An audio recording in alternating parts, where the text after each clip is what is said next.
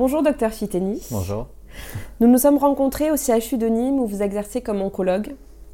L'oncologie se définit par l'étude, le diagnostic et le traitement de cancer. Combattre le cancer est l'un des défis majeurs de notre système de santé, de notre temps et de notre société. Vous êtes donc un acteur clé de ce défi majeur. Pourriez-vous vous présenter en quelques mots? Alors moi je suis docteur Fiteni Frédéric, donc je suis oncologue médical euh, au CHU de Nîmes. Euh, donc je suis spécialisé dans les cancers plutôt de la femme, du coup, du cancer du sein, cancer gynéco.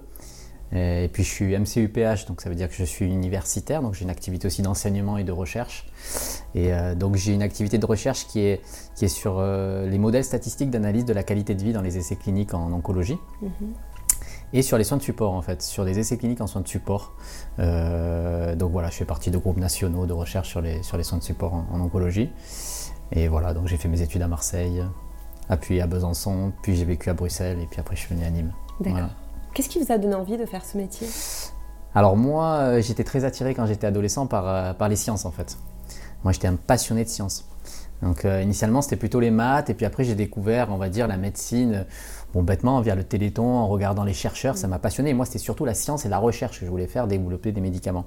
Et effectivement, petit à petit, euh, l'oncologie euh, s'est présentée comme la discipline la plus axée sur la recherche, enfin à mon sens, euh, où il y avait le plus de développement au niveau, au niveau scientifique et dans tous les domaines de la science, quel que soit le profil. C'est-à-dire qu'on peut faire de la recherche aussi bien des mathématiques, de l'intelligence artificielle appliquée à l'oncologie, si on aime les maths, si on aime l'informatique. On peut faire de la biologie moléculaire, de, et de la biologie moléculaire c'est hyper vaste, l'immunologie, etc. Mm-hmm. On peut faire des sciences humaines de l'éthique si on aime la philosophie. Donc en fait, ça balaye tous les domaines du savoir, l'oncologie en termes de recherche, et ça c'est vraiment passionnant. Il y a énormément d'innovation, euh, donc on est tout le temps dans un dynamisme euh, intellectuel, de curiosité en permanence, qui me correspond parfaitement au niveau scientifique. Et puis ça lie aussi le côté humain en fait. Donc il y a vraiment les deux côtés, science et humanité en oncologie. Et donc c'est ça qui me plaisait, la prise en charge globale des patients, euh, un peu générale je dirais, avec un grand défi évidemment pour une maladie importante. Donc, donc voilà, c'est tout ça qui m'a attiré dans cette discipline. Aujourd'hui en France, quels sont les principes de la prise en charge du cancer du sein? Alors les cancers du sein, il faut le voir en, et les cancers même en généraux, mais on va, on va parler des cancers du sein mhm. en deux dimensions. Donc premièrement, le stade, en fait. Donc le stade, c'est-à-dire est-ce que le cancer a donné des métastases ou est-ce qu'il est localisé dans, dans l'organe? Donc un cancer, hein, pour le définir, c'est des cellules. Donc les cellules sont les briques du corps humain. Euh, donc ce sont des cellules qui se multiplient de manière anarchique, indéfinie, infini, donc ça fait, euh, à force de se multiplier, donc c'est microscopique, mais à force de se multiplier, ça, fait une masse hein, qu'on peut sentir ou voir mhm. sur une imagerie. Et puis euh, autour de cette masse, il y a des vaisseaux sanguins euh, qui nourrissent la tumeur, hein, puisqu'on en a dans tout le corps pour nourrir, euh, pour nourrir tout le corps. le sang apporte l'oxygène et, les nutriments. et donc il y a des cellules qui peuvent se détacher et via le sang, comme, comme des tuyaux, comme, comme une usine qui fabrique des voitures qui circulent sur une route, elles peuvent, aller, elles peuvent aller vers les autres organes. Donc quand ça va vers un autre organe, vers les os, vers le foie, etc., on appelle ça des métastases. Donc déjà, première chose, voir le stade localisé ou est-ce qu'il y a des métastases. Une fois qu'on sait le stade, il faut regarder le sous-type moléculaire. Qu'est-ce que ça veut dire? On regarde les cellules, quels aspects elles ont au, microscope, un peu comme si on regardait ben, est-ce qu'elles sont blondes aux yeux bleus ou, mm. brunes aux yeux, marrons. Et là, on a trois sous-types de cancer du sein actuellement. Un qu'on appelle sensible aux hormones, hormonosensible. Mm-hmm. Donc en fait, les cellules cancéreuses se nourrissent des hormones féminines en fait. On en a un qui est HER2 positif. Donc en fait, c'est une, molécule qui est à la surface des cellules cancéreuses qui stimule les cellules pour qu'elles se, multiplient. Et puis il y en a un qui est ni l'un ni l'autre, qu'on appelle triple négatif. Mm. Euh, pourquoi triple négatif? Trois négatifs Parce qu'en fait, R euh, hormonosensible, il y a euh, œstrogène et progestérone, donc œstrogène, progestérone négatif et HER2 négatif égale triple négatif. Donc on regarde bien le stade et le sous-type moléculaire. Et en fonction du stade et du sous-type moléculaire, on va décider de la prise en charge en, réunion de concertation pluridisciplinaire. Alors, après, quand on est dans les, sous-types localisés, euh, il y aura tout le temps une chirurgie et plus ou moins des traitements en plus que seront la radiothérapie et la chimiothérapie adaptés au sous-type moléculaire. Quand, il y a des métastases, il y aura un traitement en général qui est plutôt euh, des traitements euh, médicaux, hein, ce qu'on appelle les traitements médicaux, et les traitements médicaux sont adaptés au sous-type moléculaire, donc soit triple négatif, soit euh, sensible aux hormones, soit HER2 positif. Voilà globalement. Vous disiez qu'actuellement il y a trois sous-types. Pourquoi actuellement? Parce que c'est des choses qui évoluent? Alors ça évolue énormément parce qu'en fait actuellement euh, le paradigme actuel dans la recherche en oncologie en général c'est euh, la médecine de précision moléculaire. En fait on essaye de disséquer d'un point de vue moléculaire comment, comment fonctionnent les cancers et de trouver des, petits, des sous-types sur, lesquels on va pouvoir, sur lesquels on va pouvoir agir. Comme ça, je dire à l'heure actuelle, même si euh, donc ça fait, ça fait, plusieurs années hein, qu'on a ces, ces, outils moléculaires, mais euh, on essaye par exemple dans les triples négatifs encore de les disséquer pour essayer de comprendre comment ils fonctionnent et de trouver des sous-groupes euh, sur lesquels des médicaments mmh. pourraient, pourraient fonctionner. Donc donc c'est pour ça que j'ai dit à l'heure actuelle. Donc c'est vraiment le paradigme actuel. L'intérêt c'est d'aller vraiment au bout de la démarche pour essayer de trouver le traitement le plus adapté. Le plus personnalisé, entre personnalisé, Le plus personnalisé possible. Voilà, c'est ça l'objectif. Grâce aux avancées médicales et à la recherche, le traitement des cancers évolue. Il y a des nouveautés, il y a des avancées. Euh, qu'en est-il en oncologie, euh, en plus peut-être de ce que vous venez d'évoquer? Alors il y a énormément d'innovations, mhm. donc on va pas pouvoir tout, tout, couvrir évidemment. Mais alors qu'est-ce qui se fait ces dernières années? Donc on a eu d'abord l'apparition, en... alors je vais parler des traitements médicaux, hein, mhm. c'est ma spécialité, je ne parle pas de la chirurgie, de la radiothérapie. En traitements médicaux, euh, on a l'apparition des thérapies ciblées, hein, donc dans cet objectif de personnaliser les traitements sur des outils moléculaires. Donc les thérapies ciblées vont, euh, vont cibler des anomalies moléculaires dans les cellules cancéreuses hein, pour, pour, les tuer. Mhm. Euh, on a eu euh, l'apparition il y a quelques années de l'immunothérapie. Mhm. Alors en fait là, on, stimule les cellules immunitaires pour aller combattre le cancer.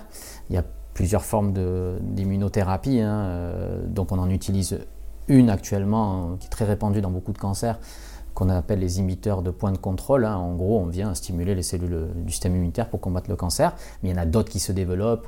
En hématologie, dans les carticelles, donc on réinjecte directement des, cellules du système immunitaire euh, pour combattre le cancer. Euh, il y a des vaccins, enfin il y en a plein d'autres sortes qui se développent. C'est vraiment énorme. Il y a un champ qui se développe énormément à l'heure actuelle Vraiment, c'est le, très gros euh, euh, boom dans cette thérapie-là qui va révolutionner la prise en charge des cancers. déjà, elle, a fait améliorer beaucoup de cancers. Ce sont les anticorps conjugués. Donc, ce sont des thérapies ciblées. Hein. ça cible une anomalie dans les, dans les cellules cancéreuses. Un anticorps, c'est comme une fourche. Hein. ça vient se fixer sur, sur, sur une cible, hein, sur la mmh. cellule cancéreuse. On les utilise déjà. Euh, donc, ça fait partie de thérapie ciblée. Mais sur laquelle, sur cet anticorps, cette fourche, est fixée des molécules de chimiothérapie à l'ancienne, les chimiothérapies, c'est comme des bombes qui viennent détruire directement les cellules cancéreuses. Donc en fait, ce qui est magnifique, c'est que la cellule, l'anticorps se fixe euh, donc sur la cible. Il a déjà son effet, son effet de, bloquer la cible en fait. Mhm. Hein. Mais en plus, lorsqu'il l'anticorps est fixé, les molécules de chimiothérapie fixées dessus se relarguent directement dans la cellule cancéreuse et viennent euh, détruire les cellules cancéreuses, en faire avoir un effet encore additif en plus de l'effet de l'anticorps sur les cellules cancéreuses. Donc ça c'est vraiment euh, le, grand boom à l'heure actuelle sur ces molécules et qui vont révolutionner je pense la prise en charge des cancers euh, dans les années à venir, hein. ça c'est quasiment sûr. Et ça s'adapte à tout type de cancer? Alors, les, anticorps conjugués, il y a un développement énorme d'anticorps conjugués. Et lorsqu'on a une nouvelle classe comme ça de molécules qui apparaît, euh, les industriels le développent sur tous les cancers. En tout cas, il est testé, il y a des essais cliniques dans, mmh. dans quasiment tous les cancers. L'exemple le plus marquant, euh, à mon sens, sur, euh, on n'en a pas beaucoup, mais on en a quelques-uns qui commencent à apparaître. Le plus marquant là ces dernières années, c'est dans les cancers du sein HER2 positif, donc mmh. dans le sous-type HER2, on en a un qui s'appelle le trastuzumab deruxtecan. Mmh. En fait, c'est l'herceptine, pour ceux qui connaissent, c'est le trastuzumab qu'on avait déjà en thérapie ciblée, hein, l'herceptine, euh, mais sur lequel est fixée une chimiothérapie qu'on appelle deruxtecan. Les résultats sont spectaculaires, vraiment c'est incroyable. Moi, je, quand je vois ça, euh, déjà dans les essais cliniques, c'était impressionnant les résultats. Mais, euh, mais alors, euh, en plus, quand on l'a en pratique, mm. en vrai, des résultats sur des patientes qui avaient des maladies avancées, graves, avec des résultats exceptionnels, vraiment très, très impressionnants. De, je ne pensais pas que je, verrais ça. Déjà dans ces cancers, qu'on arrivait avec les thérapies ciblées qu'on avait depuis plusieurs années, des résultats exceptionnels, je ne pensais pas que je verrais ça mm. dans ma carrière. quoi. c'est exceptionnel. Et donc ça, voilà, je pense, c'est un exemple, on en est juste au début. Et là, récemment, au dernier congrès européen à l'ESMO, euh, à Madrid, euh, bon, c'est pas ma spécialité, mais on en a eu un un peu pareil, spectaculaire, dans les cancers de vessie, qui va complètement révolutionner la prise en charge des cancers de vessie métastatiques, donc des cancers avancés qui vont avoir des pronostics bien, bien, bien meilleurs. Euh, qui va bientôt apparaître. Enfin, il n'a pas mhm. encore l'autorisation, ils viennent juste d'être publiés, hein, évidemment. Mais euh, en tout cas, euh, voilà. Donc cette classe de molécules, les anticorps conjugués, va révolutionner la prise en charge des cancers, c'est sûr. bien sûr l'immunothérapie, les autres thérapies ciblées. et en pratique, pour les personnes qui vont écouter, comment ça se prend ce type de traitement-là? Alors là, pour l'instant, c'est des. Alors, les thérapies ciblées, il existe des thérapies ciblées orales, hein, en mhm. comprimé. L'immunothérapie, pour l'instant, ça existe, euh, c'est uniquement en perfusion. Et les anticorps conjugués qui arrivent, donc c'est une, c'est une nouvelle classe de thérapie ciblée en fait. Hein. c'est une, une association de thérapie ciblée chimiothérapie en fait. Elles mhm. sont combinées entre elles.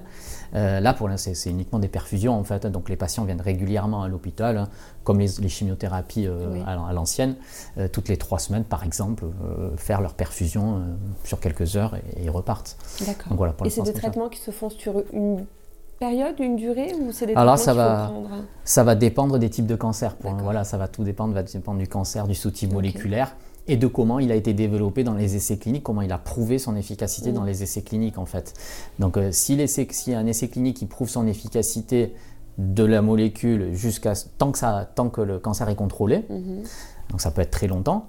Euh, ben, les autorités de santé après vont donner les autorisations exactement comment l'essai clinique a été fait. Donc euh, c'est comme ça que ça fonctionne. Voilà. Ça va dépendre. C'est très encourageant tout ce que vous dites. En tout cas, c'est beaucoup d'espoir. Euh. Ah, il y a énormément de choses, c'est énorme. c'est très encourageant. Et les choses vont très vite. En oncologie, oui. C'est une discipline. Donc, c'est une des choses qui m'a attiré dans l'oncologie, cette, cette, ce dynamisme euh, permanent, cette nécessité de se, mettre en, se remettre en question mm. en permanence et de, de devoir se mettre à jour en permanence. C'est c'est même très difficile à suivre, euh, ne serait-ce que dans les cancers du sein, hein, tellement, tellement ça va vite. Et je fais que des cancers gynécologiques. Je faisais du cancer du poumon jusqu'en 2016. Mhm. Euh, pour vous dire, euh, quand j'étais à Besançon, je faisais du cancer du poumon. Je fais ma thèse de science sur les cancers du poumon. Et pourtant, maintenant, en, dans 6-7 ans, je suis dépassé. Il faudrait que je m'y remette. Pour vous dire, puisque j'en fais plus pour être à jour. Pour vous dire la, vitesse d'évolution. quoi. Les personnes en parcours peuvent, bénéficier en parallèle et conjointement aux traitements médicaux de soins de support. Euh, ces soins, ils traitent les conséquences, c'est-à-dire ils, traitent, euh, ils prennent en charge les conséquences de la maladie et du traitement. Vous en pensez quoi euh, de ces soins support et d'après vous, quels sont les grands supports, leur définition, l'efficacité, l'accompagnement? Est-ce que vous en parlez à vos patients? Est-ce qu'il y a 10 ans, on en parlait aux patients? Est-ce qu'on en parle aujourd'hui un peu plus, différemment en tout cas? Qu'est-ce que vous pouvez nous dire là-dessus? Alors, euh, bah, c'est un domaine que je connais bien, on va mhm. dire, entre guillemets, puisque ça fait partie de mon activité de recherche. Donc déjà, pour définir les soins de support, euh, définition standard hein, par l'Association française des soins oncologiques de support ou la, définition internationale, il y a une société internationale qui s'appelle la MASC, qui est équivalente française euh, au niveau américain. Donc euh, la, définition est assez consensuelle. C'est tous les soins à côté des traitements standards dont j'ai parlé, la chirurgie, la radiothérapie, mhm. les traitements médicaux, pour améliorer euh, principalement la qualité de vie des patients, mais pas que, en fait, on va, ça améliore aussi la survie, et des patients, mais pas que des patients, aussi de leurs aidants et de leurs familles. Et, alors, et puis, à partir de cette définition, l'Institut national du cancer euh, en concordance avec l'Association française des soins oncologiques de support, euh, a défini un panier des soins de support, une sorte de colonne vertébrale des soins de support, ce que mhm. tous les patients devraient recevoir. Donc dans cette colonne vertébrale, on a, euh, bah, de manière logique, hein, on a la prise en charge sociale, mhm. la prise en charge diététique, la prise en charge psychologique et la prise en charge de la douleur. Ça, c'est vraiment la grande colonne vertébrale. Tous les patients mhm. devraient avoir ça. Quand est-ce qu'elle a été définie, cette colonne vertébrale? Alors, le panier de l'Inca, de quand il doit être bonne question, je ne saurais pas, dans les années 2000, peut-être 15, entre 2010 et 2015, je dirais comme ça. je ne vais pas dire de bêtises, je vous renvoie sur le site de l'Absos, euh, vous le trouverez sur le site de l'Association française ou sur le site de l'Inca. Et puis ils ont mis des, ils ont, ils ont rajouté euh, des, des soins euh, en plus complémentaires qui sont l'activité physique, mhm. qui sont la fertilité. Bon, je vais peut-être pas tous les citer de mémoire, euh, qui sont la, sexualité, la prise en charge de la sexualité, d'autres techniques de prise en charge de la douleur et l'aide bien sûr des, des, proches et des aidants. Mhm. donc voilà, je crois que j'ai à peu près tout cité. Donc ça c'est vraiment la colonne vertébrale, ce que tous les patients devraient recevoir dans la prise en charge d'un cancer.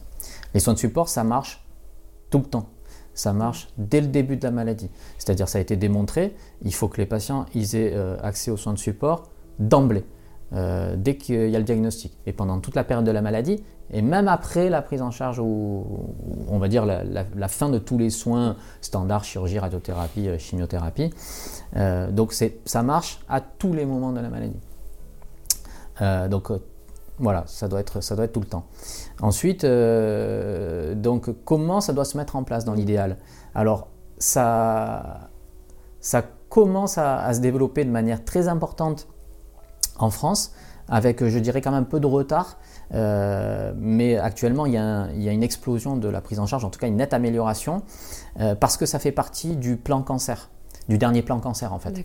Euh, un axe majeur, il y, a, il y, a, 4 ou 5 axes majeurs du plan cancer. Donc le dernier, là, jusqu'en 2000, euh, qui, qui, qui, est sorti il y a un ou deux ans, euh, donc définit la prise en charge des soins de support, de la qualité de vie et donc des soins de support comme un axe majeur du plan mhm. Cancer. alors du coup, comment il faut les mettre en place? Il faut les mettre en place, bon, idéalement, on a part du personnel formé, donc on a des infirmières de coordination. À Nîmes, on a une infirmière de coordination qui, qui, voit les patients pour leur proposer proposer les meilleurs euh, soins de support les plus adaptés. Et puis des médecins aussi de soins de support, il y en a qui, commencent à, on va dire, se surspécialiser là-dedans.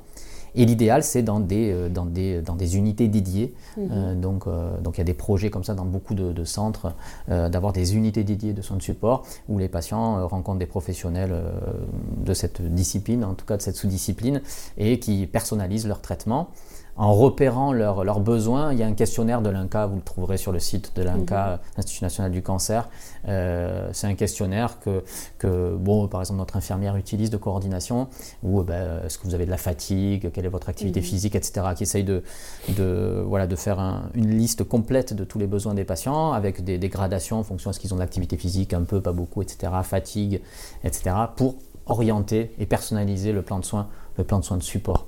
Euh, donc voilà, et euh, il y a l'innovation, la recherche en soins de support qui est énorme, donc, à laquelle je participe. Mhm. Alors c'est moins les molécules euh, moléculaires comme, comme j'ai décrit pour, mhm. pour, pour, les traitements spécifiques, mais il y a énormément de choses. Bon, l'activité physique, énormément de choses sur l'activité physique énormément de choses sur le soutien psychologique aussi, ou des nouvelles molécules de soutien à l'anxiété ou à la dépression ou quoi. Euh, il y, euh, y, a tellement de choses dans la, dans de support. C'est une vraie évolution parce que pour en parler avec certaines patientes en traitement ou qui l'ont été il y a quelques années à l'époque où il n'y avait pas autant de soins de support, voire même pas du tout, euh, en fait, quand elles franchissent la porte de l'hôpital, on ne va pas s'occuper que de leur problème médical. On ne va pas leur apporter qu'une thérapie. C'est déjà énorme. Hein. La thérapie, c'est énorme, mais on va s'intéresser à elles, à leur vie, à leur contexte familial, à comment est-ce qu'elles vivent la maladie le côté psychologique, et puis aussi ça leur ouvre des portes pour pas se renfermer, pas rester seule, pas s'isoler et se sentir encore vivante pendant cette période de traitement, et vous l'avez dit justement aussi après. Parce que cette période de l'après, elle est aussi, c'est aussi une période compliquée euh, dans la phase, euh, voilà, dans la phase de, de parcours médical et, à la période de l'après, c'est très très important alors dans le cancer du sein. Et puis en fait, euh, donc c'est ce qu'on appelle, on, emploie des anglicismes, hein, le mhm. survivorship. Le survivorship, c'est euh, ben, ces patients maintenant, hein, grâce aux nouveaux traitements, ben, soit qui sont, on va dire, en rémission euh, depuis pas mal de temps, ou qui ont même un cancer en place métastatique, mais mhm. qui sont contrôlés par les traitements. Mais par contre, ils ont ben, des séquelles ou des effets des traitements, ou de la maladie. On oublie souvent, on a souvent cette idée reçue, j'ai des symptômes, c'est le traitement.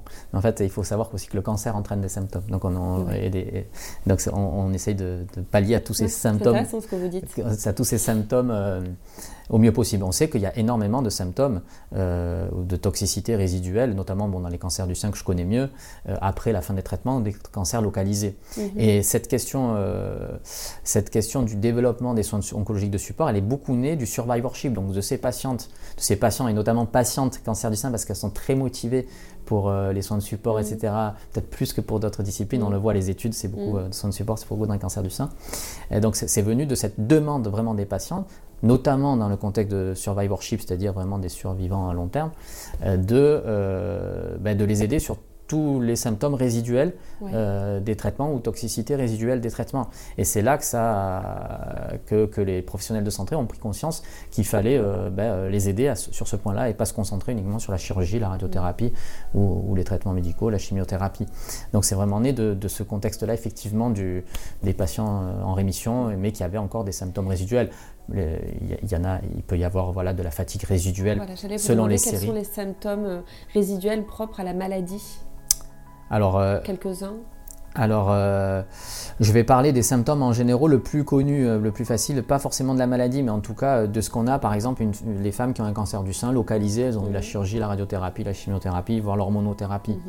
Mhm. ce qui est très connu après, il y a beaucoup d'études, c'est la fatigue résiduelle. Ça, ça mhm. varie selon les séries, mais selon, c'est beaucoup c'est beaucoup, c'est largement plus de 50% qui peuvent avoir de la fatigue résiduelle qui peut persister longtemps.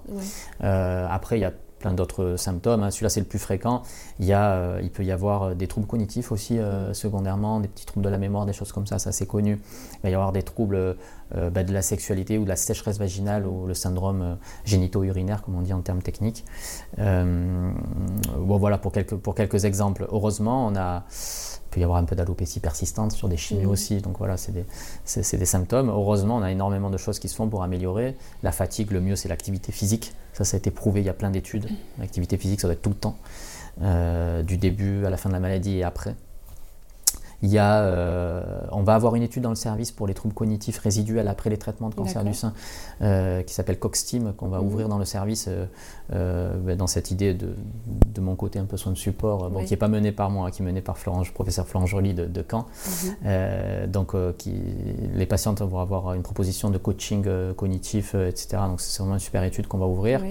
Au CHU de Nîmes aussi, encore pareil pour les soins de support. Je parlais de la sécheresse vaginale, l'atrophie euh, mhm. vulvo-vaginaire. Il, va, il y a donc les gynécologues du CHU de Nîmes, euh, on a, on a certains experts de ça. Ils ont une étude où, euh, on évalue en plus des crèmes la photobiomodulation, le laser, certaines techniques pour essayer d'améliorer la cicatrisation de la muqueuse vaginale. Donc vous voyez, il y a beaucoup de choses en recherche pour aider les patientes sur les, sur les, les, toxicités résiduelles. Ce qui est important dans ce que vous dites, et pour les personnes qui vont nous écouter, c'est que ça arrive, c'est normal et il ne faut pas en faire une fatalité après les traitements, à se dire euh, je dois en passer par là, euh, ce sont les séquelles ou les traces euh, que je dois garder, il y a des solutions et puis il faut en parler. Ah il ne doit pas y avoir de tabou, le corps mm. est tellement remué. Après qu'il ne faut pas hésiter à en parler et, c'est ah important. Ah ouais, non, non, il faut nous en parler. Et puis il y avoir des solutions il peut y avoir des solutions. En tout cas, on fait le, maximum. on fait le maximum pour essayer d'aider à ce niveau-là. Et par rapport à ce que vous disiez tout à l'heure aussi, vous disiez, euh, plus généralement, ce sont les femmes touchées par le cancer du sein qui ont cette démarche-là. Vous y voyez une explication Non, je n'y vois pas d'explication, juste je le constate. Pour moi qui fais de la recherche dans les soins de support, si vous regardez ben, la plupart des études, mm. c'est toujours chez des patients, enfin pas toujours, on a beaucoup, beaucoup, beaucoup chez les patientes qui ont des cancers du sein, sont peut-être plus motivées pour ce genre d'études. Euh, si vous regardez euh, toutes les études sur l'activité physique mm. adaptée, il y a un rapport de l'INCA euh, qui fait un rapport exhaustif de toutes les études sur l'activité physique adaptée et cancer et tous ses bénéfices. Beaucoup d'études sont dans mm. les cancers du sein. Donc, bon, je ne sais pas pourquoi, parce qu'elles sont peut-être plus motivées. Je ne sais pas. je ne sais pas pourquoi. Mais... Il peut y avoir oui, des, tas, de raisons et certainement très différentes chez chacune des femmes qui, tout cas, les études sont beaucoup dans ce sens-là. Le fait aussi que ce soit peut-être le cancer le plus médiatisé, entre guillemets, ouais, certainement, le en parle et, voilà. et peut-être ça les, ça les rassure dans leur démarche. Et... Ouais, certainement, je ne sais, pas. Pour en revenir aux soins support et en tout cas à, l'accompagnement qu'il peut y avoir euh, en dehors du traitement médical et, de ce qui est apporté par l'hôpital, qu'évoquent pour vous euh, des associations et, et ou d'autres associations qui peuvent accompagner euh, pendant les traitements ou après que ce soit les patientes ou aussi ce que nous on appelle accompagnants ou aidants euh, pendant les parcours?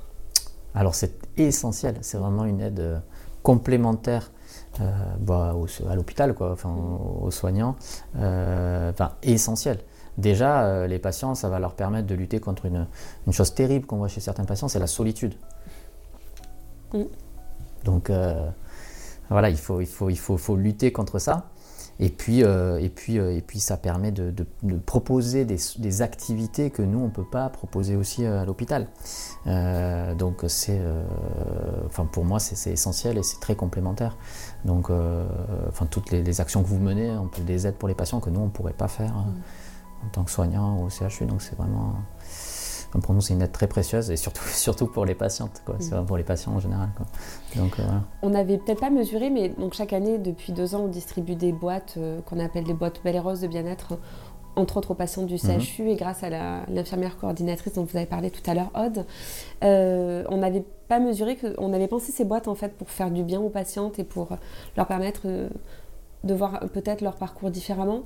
Mais ce qu'on n'avait pas mesuré, c'est que ces boîtes font aussi du bien, entre guillemets, au personnel soignant parce qu'elles nous ont dit, quand on les a rencontrées cette année, que, que, ces boîtes permettent euh, de créer un échange avec la patiente et permettent d'apporter autre, autre chose lors de leur visite que du traitement médical pur. Euh, tout ça pour en venir à ma question suivante. En tant que personnel soignant, en tant qu'oncologue, euh, vous jouez un rôle essentiel dans notre parcours. vous êtes notre pilier, souvent vous êtes notre référent médical. Euh, c'est à vous qu'on va vouer une entière confiance. Et de l'autre côté, comment ça se passe euh, Parce que vous êtes médecin, mais vous êtes aussi humain, fait de chair et d'os. Et vos émotions dans tout ça et le côté médical euh, mis entre parenthèses? Alors effectivement, moi les, boîtes, moi j'adore ça parce que quand les patients se sentent mieux, nous on se sent mieux. Mm. Donc effectivement, déjà rien que le petit geste d'avoir la boîte en venant, elles sont contentes. Alors moi je fais la petite blague, je leur dis, voyez, vous avez la chance d'avoir la consultation au mois d'octobre. si on avait mis au mois de novembre ou décembre, vous n'auriez pas eu la petite boîte. Alors ça va Donc déjà, ça, lance, ça, lance la, ça lance la consultation sur un ton un peu, plus, un, peu plus léger. Un peu plus léger. Euh, donc voilà, évidemment, nous quand des patients sont bien, mm. on est mieux. Donc après, en tant qu'être humain, bah, on essaye de regarder de la distance quand même parce que c'est une pathologie lourde et on ne peut pas non plus avoir un investissement émotionnel trop fort parce qu'après on n'arrive plus à vivre. Euh, mais en tout cas, bah, moi je fais mon maximum quoi, au mm. jour le jour, c'est tout ce que je peux dire. Quoi. Et voilà quoi. Vous avez conscience de ce rôle que vous jouez pour nous euh, Les patientes vous le, vous le disent Oui, elles me le disent. Après, bon voilà, j'essaye de prendre un peu de la distance. Après, c'est un peu difficile, mais oui, oui, elles me le disent. ça fait plaisir évidemment c'est pour ça qu'on fait ce boulot aussi. Hein. J'adorais la science, j'adorais la recherche, mais le côté humain, et d'aider les gens, on essaye de donner un sens à son, à son travail, enfin, à, sa vie. Quoi. Donc, euh, voilà, pour ça. Merci pour cet échange. Je, avant de clôturer, j'aimerais vous demander le mot de la fin. Eh ben, le mot de la fin, merci. Merci aux associations comme la vôtre d'exister et de, nous aider, d'aider les patients au jour le jour euh, et, de, et voilà, de leur apporter tout ce que vous leur apportez. Merci à vous parce que, bon, pour ce moment évidemment, pour tout ce que vous avez euh, laissé, laissé paraître comme message et, les messages que vous avez portés, mais aussi merci d'être ouvert à, ces soins support et à cette nouvelle vision de, de, la maladie, de la personne dans le parcours euh, euh, médical, médical qui est essentiel, mais voilà, tout l'à côté est essentiel exactement. pour nous et pour la les prise en charge globale. Merci beaucoup, exactement merci pour ce temps-là. Merci de l'invitation. à très bientôt. À bientôt.